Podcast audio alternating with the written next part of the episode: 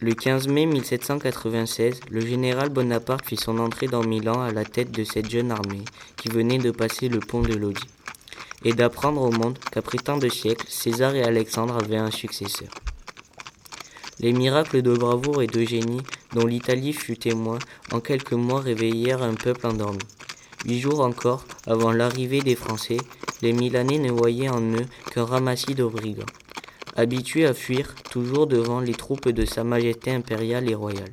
C'était du moins ce que leur répétait trois fois la semaine un petit journal grand comme la main, imprimé sur du papier sale. Au Moyen Âge, les Lombards républicains avaient fait preuve d'une bravoure égale à celle des Français, et ils méritèrent de voir leur ville entièrement rasée par les empereurs d'Allemagne.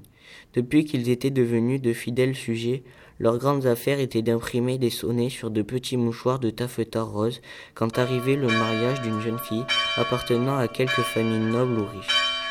Deux ou trois ans après cette grande époque de sa vie, cette jeune fille prenait un cavalier servant.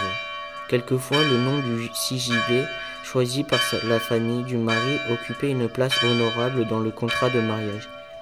Il y avait, loin de ces mœurs, efféminé aux émotions profondes que donna l'arrivée imprévue de l'armée française. Bientôt surgirent des mœurs nouvelles et passionnées. Un peuple tout entier s'aperçut, le 15 mai 1796, que tout ce qu'ils avaient respecté jusque-là était souverainement ridicule et quelquefois odieux. Le départ du dernier régiment de l'Autriche marqua la chute des idées anciennes. Exposer sa vie devint à la mode.